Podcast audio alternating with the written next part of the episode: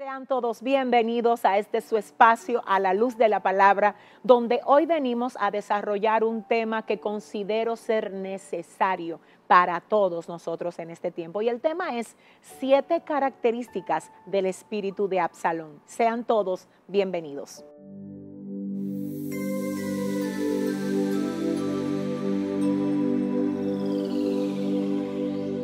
Es muy posible que muchos de ustedes hayan escuchado por más de una vez a pastores, líderes, predicadores, maestros de la palabra mencionar espíritus inmundos por su nombre.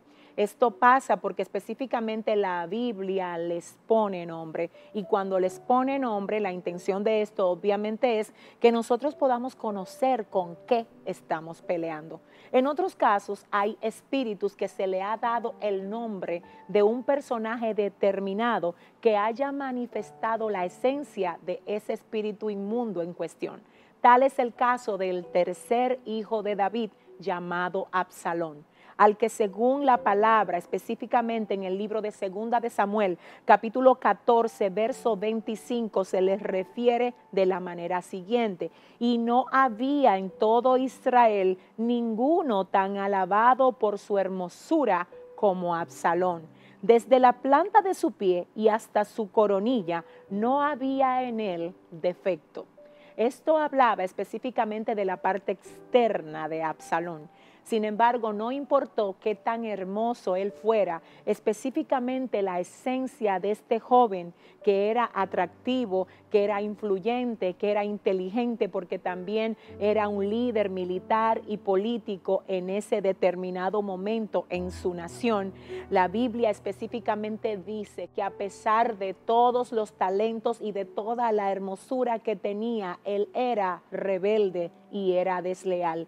Y es que específicamente esta es la manifestación de este espíritu, la rebelión, la traición y la deslealtad. Ahora bien, cuando vemos esas manifestaciones en alguien alrededor de nosotros y observamos la conducta y el comportamiento de Absalón, comparándola con lo que es la manifestación de ciertas personas que dan espacio a estas conductas, es ahí donde podemos entonces, por el discernimiento del Espíritu, entender que estamos frente a alguien que se ha dejado poseer por el espíritu de Absalón. Ahora vamos a conocer siete características de este espíritu, pero antes de esto yo quiero que ustedes observen conmigo lo que dice el libro de Segunda de Samuel, capítulo 15 del verso 2 al verso 6, diciendo, y se levantaba a Absalón de mañana y se ponía a un lado del camino junto a la puerta y a cualquiera que tenía pleito y venía al rey a juicio, Absalón le llamaba y le decía,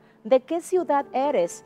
Y él respondía, tu siervo es de una de las tribus de Israel. Entonces Absalón le decía, mira, tus palabras son buenas y justas, mas no tienes quien te oiga de parte del rey. Y decía Absalón, ¿quién me pusiera por juez en la tierra para que viniesen a mí todos los que tienen pleito o negocio, que yo les haría justicia?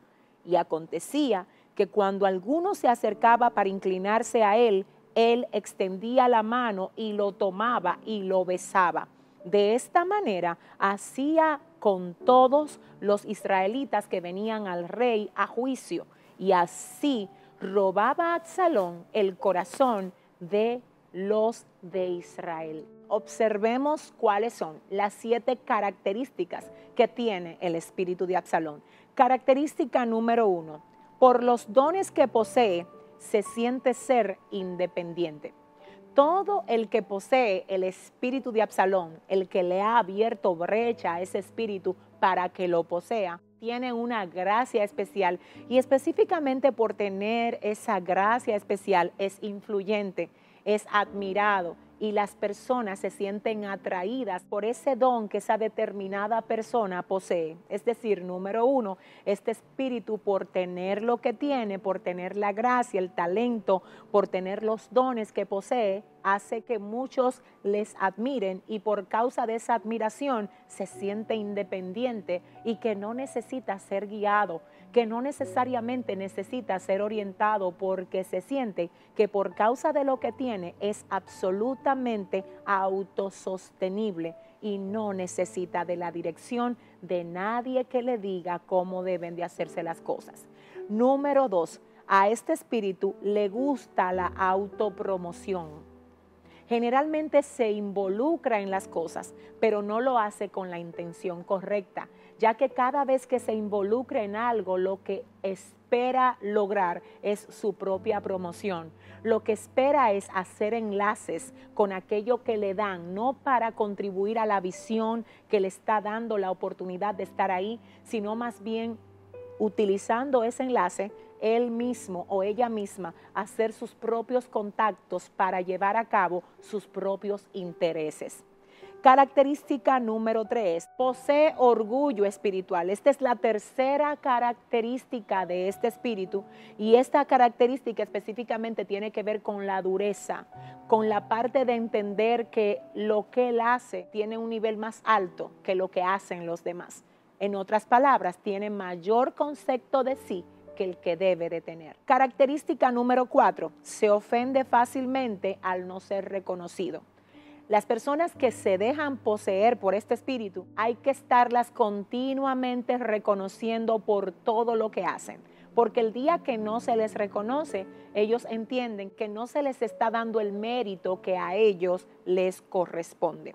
Característica número cinco, tienen un espíritu crítico que hace que todo lo que el líder de ellos dice se lo encuentren mal, echando pulso continuamente con lo que dice su pastor o con lo que dice su líder, porque se les hace difícil entrar en esa idea, aunque la idea venga de Dios. Si no salió de ellos, para ellos la idea no es la mejor y siempre están buscando la forma de empañar o hacer lucir mal a una idea que sea distinta a la que ya ellos tienen en su propia mente. Característica número 6, le gusta la competencia, es decir, ellos se sienten amenazados cuando sienten que hay alguien que puede ocupar de algún modo el lugar de ellos, cosa que es totalmente errada, porque como ya sabemos, cada quien tiene un lugar específico dentro del cuerpo de Cristo es útil y es necesario porque todos los miembros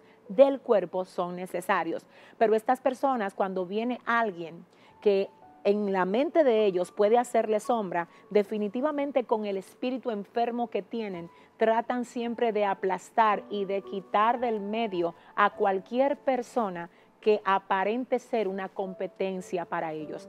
Les gusta ser reconocido por encima de los demás.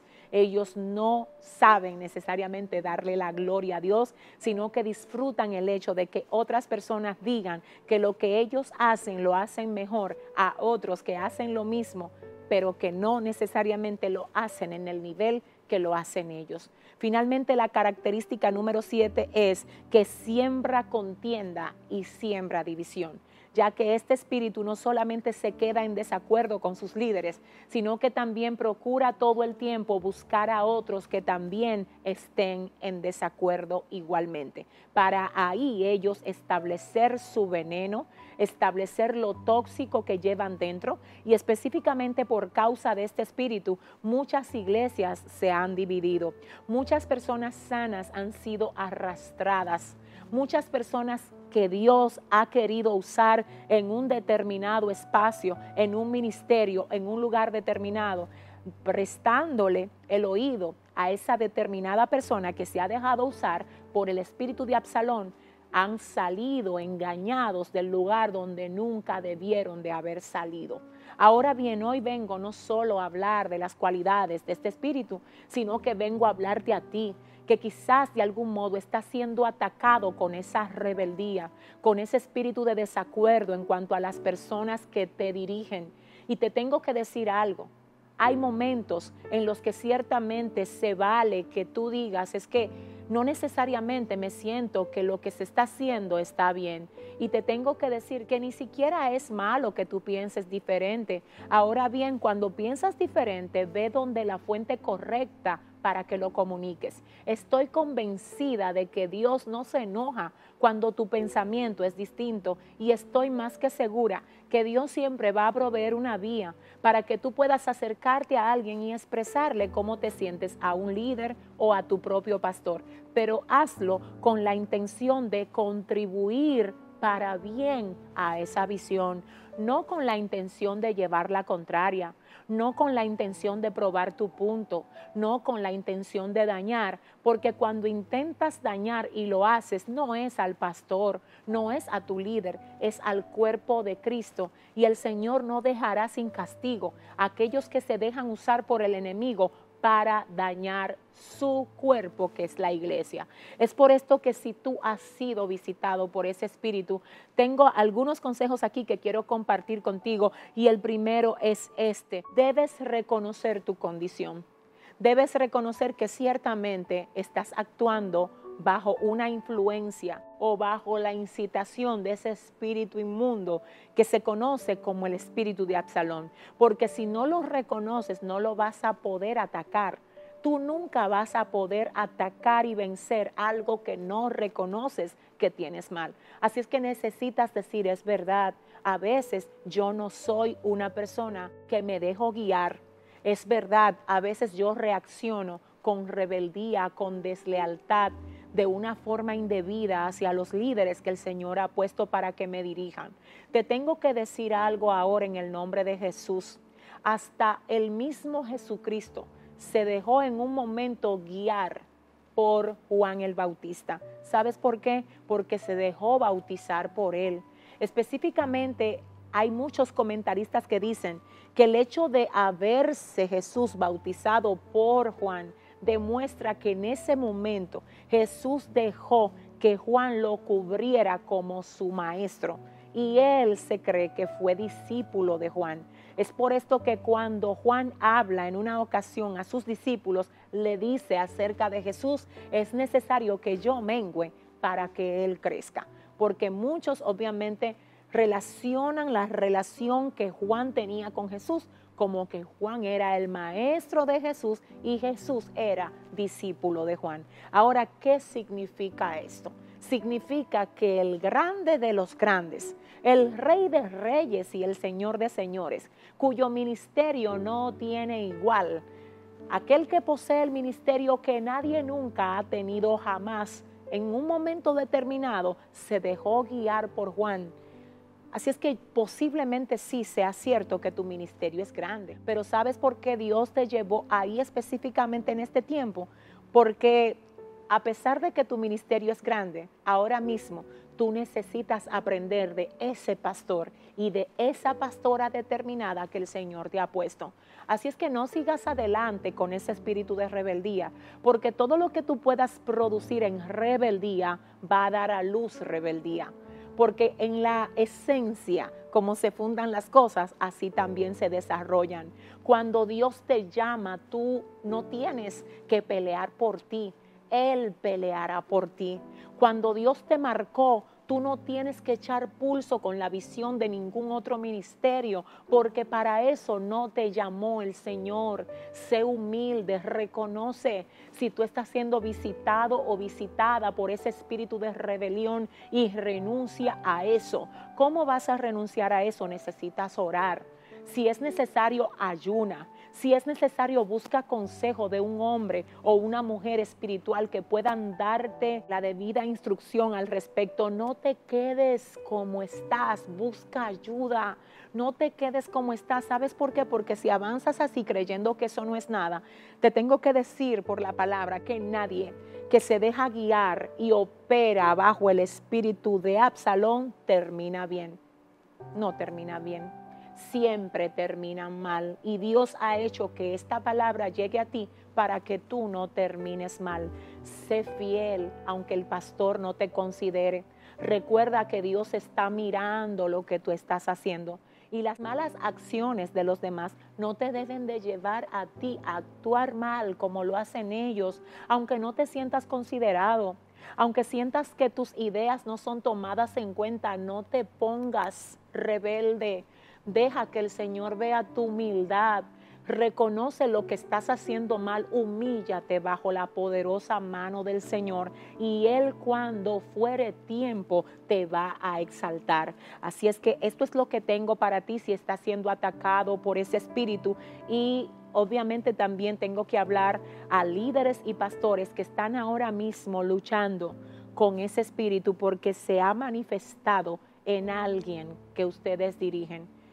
¿Cómo podemos nosotros hacer frente a una situación donde tenemos el espíritu de Absalón metido en la congregación que el Señor nos ha dado para dirigir? ¿Cómo lo manejamos?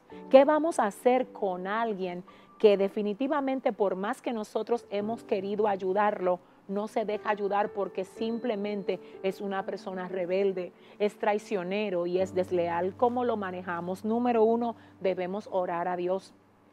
Siempre tenemos que orar a Dios. No podemos manejar esto en la carne, porque cuando oramos a Dios de forma sincera, pidiéndole al Espíritu Santo que nos dé la manera de trabajar con ellos, entonces el Señor pondrá en nuestra boca la medicina correcta para ayudarlos a entender la grieta que tienen y la falta que están cometiendo en amor no en reclamo, sino en amor. Estoy convencida que nosotros como ministros de Dios, si confrontáramos al pueblo en amor, considerándolos a ellos como a nosotros mismos, como dice la palabra del Señor, los resultados fueran otros.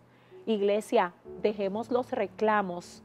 Cada vez que alguien actúa bajo la influencia de un espíritu inmundo es porque le abrió brecha pero es ahora una persona que necesita misericordia y que necesita de nuestras condolencias, que le mostremos el amor de Cristo porque eso era lo que Cristo hacía con los que estaban atados. Él no iba y los confrontaba, él iba y los libertaba. ¿Y cómo lo hacía? En el espíritu de amor, en el espíritu de tú me importas, yo no te quiero ver así. Y esa es mi oración al Señor ahora que en tu corazón, ay Dios mío, se plasme el amor del Espíritu Santo, el amor del Padre, el amor del Hijo, para que cada vez que tú veas a alguien enfermo espiritualmente, no le reclames, sino que lo ayudes para que se sane para que se sane. Pero ¿cómo lo haces? Orando por él. Si tienes que ayunar por él, ayuna. Háblale por la palabra háblale por la palabra. Las palabras de nosotros nunca serán más poderosas que la palabra de Dios. Háblale por la palabra, llévale a entender su falta por la palabra, porque la palabra de Dios es medicina. Además, además, no permitas que las malas acciones de esa persona determinada amarguen tu corazón. No lo permitas, porque si te dejas amargar, no vas a poder pastorearlo y no vas a poder liderarlo a la manera como el Señor espera que tú lo hagas. Pon tu corazón debajo del manto del Señor. Pídele al Espíritu Santo que lo cubra para que nada te dañe. Por favor, no creas que estás peleando con él o con ella. Tu verdadero enemigo es Satanás. Y esa persona determinada ahora mismo lo que necesita es que se le caigan la venda de los ojos lo que necesita es que alguien le haga entender, que alguien lo ayude a salir de ese hoyo en el que está. Ayúdalo tú y no te dejes amargar. Finalmente, no le des demasiada autoridad, porque primero tiene que mostrar frutos de arrepentimiento y sanidad para luego entonces poder liderar a la manera como el Señor espera que se haga. Espero de corazón que ustedes hoy hayan sido edificados y oro al Señor para que todo espíritu de Absalón en medio de su pueblo quede atado en el nombre de Jesús y que haya unidad que haya mansedumbre, que haya, aleluya, lealtad, que se vaya la traición, que se vaya la rebeldía y que podamos juntos cumplir con el propósito para el que el Señor nos ha hecho existir en esta generación. Un gran abrazo para todos y muchísimas gracias por ser parte de nosotros. Será hasta la próxima. Bye bye.